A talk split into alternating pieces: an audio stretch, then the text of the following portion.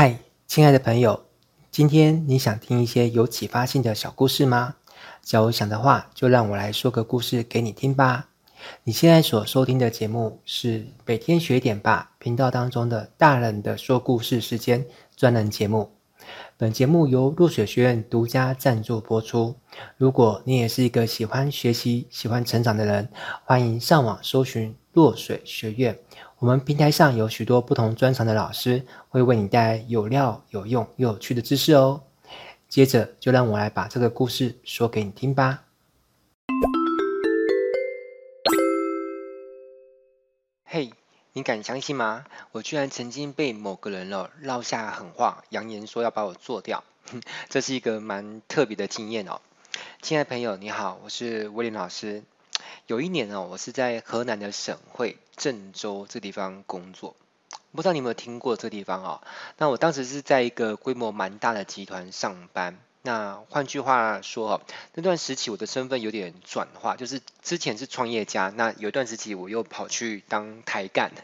好啦，那我刚去没多久的时候，就刚好开始下雪了哈。然后而且那一次听说是郑州十年以来降雪量最大的一次。那一个人在外地上班，其实难免下班会跟同事一起聚餐啊，吃吃喝喝什么的。那当时我有有一位主管哦，那我这里简称叫主管居啊。那这个主管居呢，他蛮讨厌我的，因为他蛮害怕我会威胁到他的地位，所以他会常常打压我。好，但其实我有没有想要抢他的位置呢？其实我完全没有这种想法。其实认识我的人就知道，其实我就是一个很喜欢研究、钻研网络技术的人啊。所以作为一个技术人，其实我只是有个很很朴实的想法，就是我想要把事情用我觉得怎么样做是对的方法啊，把它给做好。那我的主管其实他对网络并没有相关的背景，也不是很了解，但是他作为我的主管，又必须要有一些。呃，贡献感、价值感，啊，那要刷刷存在感，所以他常常会去下达一些他的想法，啊，然后这样感觉他有 他有他的那个什么风格嘛，哈，这个团队才是有他在在带领的。那而且他的想法通常往往并不是参照我的意见哦，因为参照我的意见这样就没有存在感，所以是他常常会去下一些想法，而且可能跟我认为的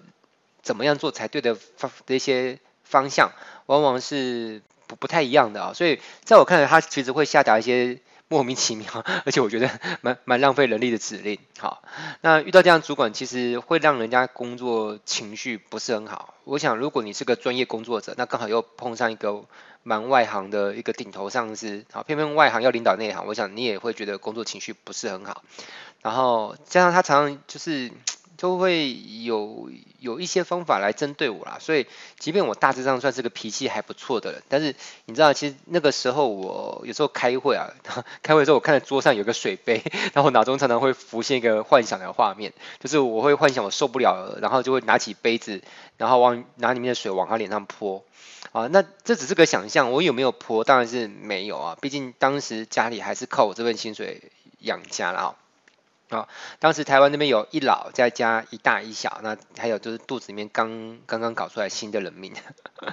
好，呃所以我我为了那个五斗米不得不折腰啊，因为如果我跟老板拍桌子翻脸，那我马上立刻就没有这个薪水，好，所以就是这种情况之下，你不能跟人家硬刚啊，哈，所以，但是我我那时候就有个想法，我觉得总有一天我要拿回人生的自由权，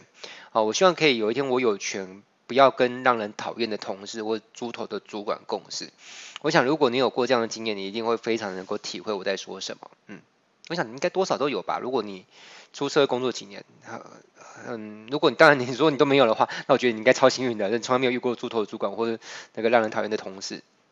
好啦，那有一次下班的时候，我跟一群同事去聚餐，那喝了几杯之后，难免就会聊起公司的一些八卦啊。那这个时候，某一位同事，哦这边简称同事 H，啊，同事 H 他主动提到公司的主管 G，啊，并且抱怨了一些事情，并且问问我对主管 G 的看法。但因为我平常被主管 G 打压久了嘛，那我 满肚子的呃怨气跟牢骚啊，但我还是用稍微委婉的方式，就是我就客观讲嘛，就是毕竟主管 G 他并不是真正过去一直来待在那个电商啊网络这个圈子，好，我就大概讲这样子。其实我也没有很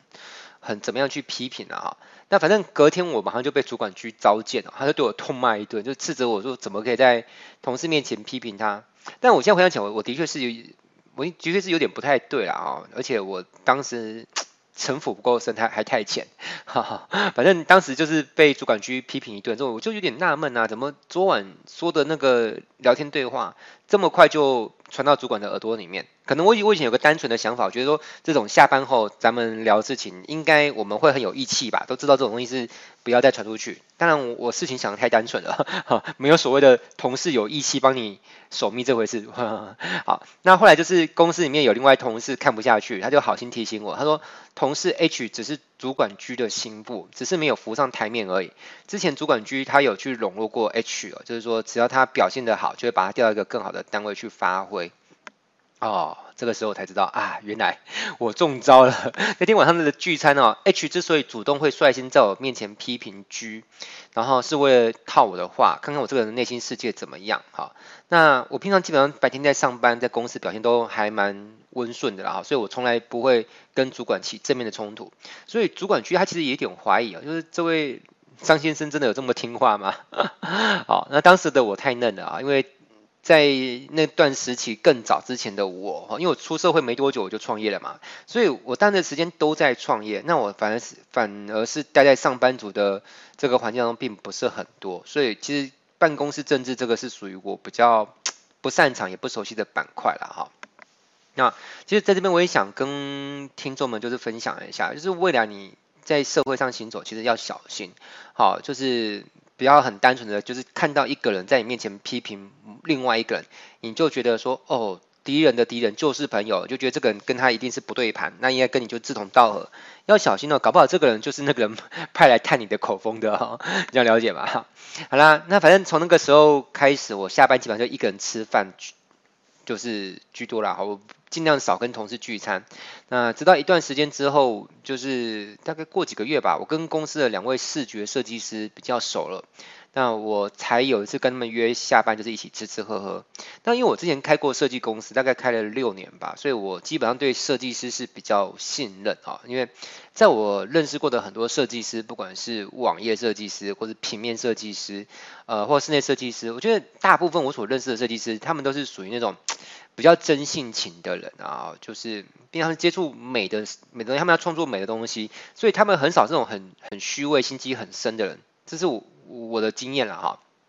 好，所以我就想说，那跟设计师出来吃饭，而且人不多啊，就加上我也才三个一起吃饭，而且这次聚餐我就都不要提到主管聚的事情就好，这样应该就不会有事。那亲爱的朋友，你觉得这样就真的不会有事吗？我也觉得应该是不会有事啊。但是呢，现实又狠狠打了我的脸哦。隔天一早，我又被主管局召见了。主管局说：“哎，张小坚，你昨天是不是跟两位公司同事出去吃饭啦？”我说：“是啊。”他笑笑说：“那这次聚餐，你有在背后骂了我些什么呢？”我说：“没有啊，我根本没有提到你啊。”主管局就说：“呵呵，你以为我会相信你吗？好，你最好搞小心点哦。你不要以为我没有办法对付你哦。你要是真的害我在公司待不下去了，我也会有有办法让你回不了台湾。”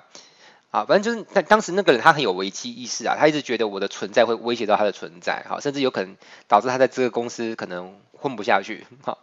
我怎么觉得好像宫廷剧啊？好啦，反正就当时我听的就是内心有点吃惊啊，就是说，哎，这个已经放话说要让我回不了台湾了，这这个应该已经构成人身威胁了吧？好，当然这个法律的部分要可能要。问专业的律师才才知道啦，好，才知道这这到底有没有构成人身威胁，呃，而且两岸的法律可能也没有完全一样，因为事情是发生在中中国大陆那边啊，所以好像也不会是真的要走台湾的法律来来去仲裁这个事情，好，反正也不会为这种事情去去去告他啦，哈，反正就是我还是会有点顾虑嘛，然后回要让我回不了台湾，他是打算对我做什么事情，啊，那从此之后我就开始过着这种生活，就是第一。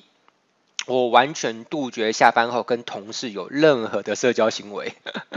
好，不知道我现在个性变得有点孤僻，是不是这个原因？好啦，但回回台湾之后，我就变得比较没那么孤僻了。好，那即便是午餐，我大概就是一个人在大厅，一个人静静的吃完便当。好，那继续继续工作或睡个午觉。那有时候是骑电单车，然后快速冲回家，然后简单煮个面来吃。嗯，然后下班回家的路上，我讲那时候有点夸张，我就是每隔走几步路就稍微就回头瞄一下，看有没有在跟踪我哈。只要有人走我近一点，我就进入戒备状态啊，就双双手握拳或握紧。好，可能就是我香港的古惑仔电影看太多了吧。好，就是当时感觉好像大街上随时有可能拔刀出来看。好，当然当时是没有真的发生什么事情的哈，可能对方也只是吓吓我而已。那我以前有学过一点点武术，我觉得这是可以添加了一点点能够保护自己的自信心。好，我觉得不管男生女生，稍微去学点武术啊、防身，我觉得都不错。嗯，但我没有到很厉害，就是普通的的水平而已。那我我回到家之后，打开门，我都不会急着走进去，我会站在门外，先从门外往里面看一下，看看有没有 埋伏在里面，有没有东西被动过的迹象。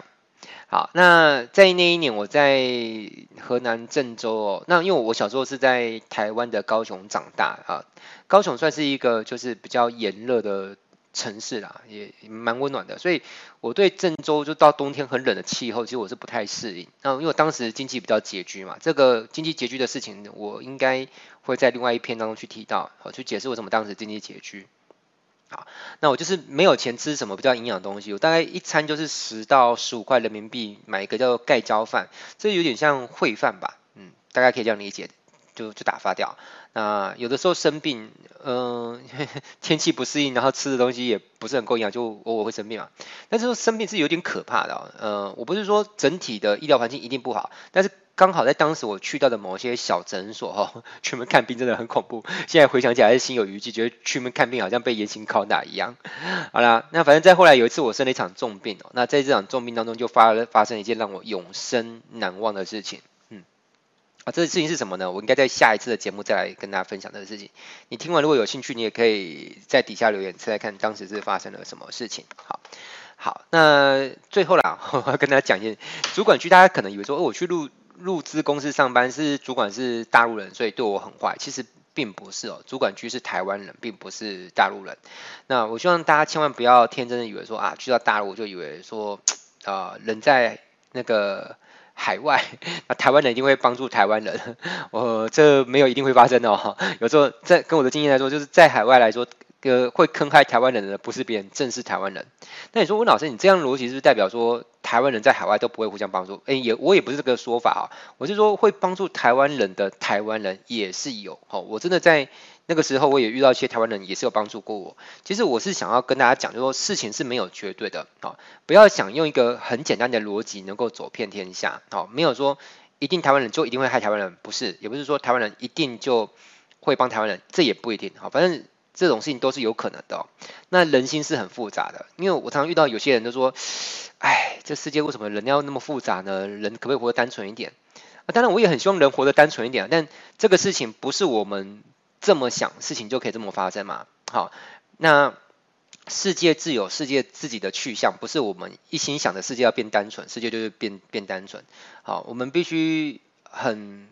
如实的 认清这个事实，这个世界本来就是很复杂。那你越早认清这个世界是复杂的，那就可以少掉一些坑嘛，你就不会。用一些很简单的逻辑，就是想啊，这个人在骂他，他也一定讨厌他。既然他讨厌他，我在他面前说他的坏话，应该是可以放心的。没有没有没有，事情真的没有那么单纯。好，那既有这个故事呢，跟大家聊聊我的往事，那也顺便跟大家啊，不要说教了，哈，就是聊聊社会学。因为我觉得其实社会是个学问啊，在社会上打打转啊，哈，在社会上走跳，哈，其实要懂一些社会学。那这个社会学其实学校是学不到的，那搞不好。呃，你的父母也不一定有机会教到你这些事情，好，就是你要出去社会跟人家互动哦，产生一些交流碰撞，然后有时候就是跌倒，你才会领悟这些事情。但说说真的，我觉得如果说在成长过程当中能够有一个长者，可能在社会上的前辈，能够多教教我们一些事情，这些就社会学了哈。我觉得真的可以让自己。呃，少走一些弯路，甚至少碰上一些危险啊。比如说，如果在我去呃人家公司上班之前，假设有一个可能商场的前辈啊，然后然后跟我讲，哎，你出社会要小心哦。呃，如果跟同事聚餐，好，如果有人呃在聊某个主管，你千万不要表态说你讨厌他好，也不要特别表态你支持他，就是尽量保持中立的立立场，就是明哲保身啊。我觉得如果早一点我我意识到这个事情的话，我可能就不会落得当时那么个下场，就是要活那么提心吊胆，还要提防主管想要坑害我，对不对？好，而且其实出门在外就是安安全真的很重要啦。哈。那有的时候，嗯，这有时候。很多事情说来话长，哈，可能也不是在这一集可以讲得完，好，就是怎么样在一个 职场上面，因为我觉得我之前犯了一个错，就是我一心只想把事情做好，那导致自己行事做 太太刚硬啊。那你知道这个有一种说法，就是一个人活得太刚的话，就会容易被折断，好，所以人有时候要学会柔软，但是柔软又不是说相怨，也不是说狼狈为奸，就是我们怎么样取得一个。折中的平衡，就是在把事情做好与把人做好这个之间取得一个平衡。我们不要为了说，呃，迎合主管、迎合上级，然后做一些就是呃很缺的事情，这也不要。但是也不要一心只想说，嗯，我就是觉得把事情做好就是对的哈。只要能把事情做好，那就是遇到任何人我都不怕，我都直言不讳。呃，历史上这种。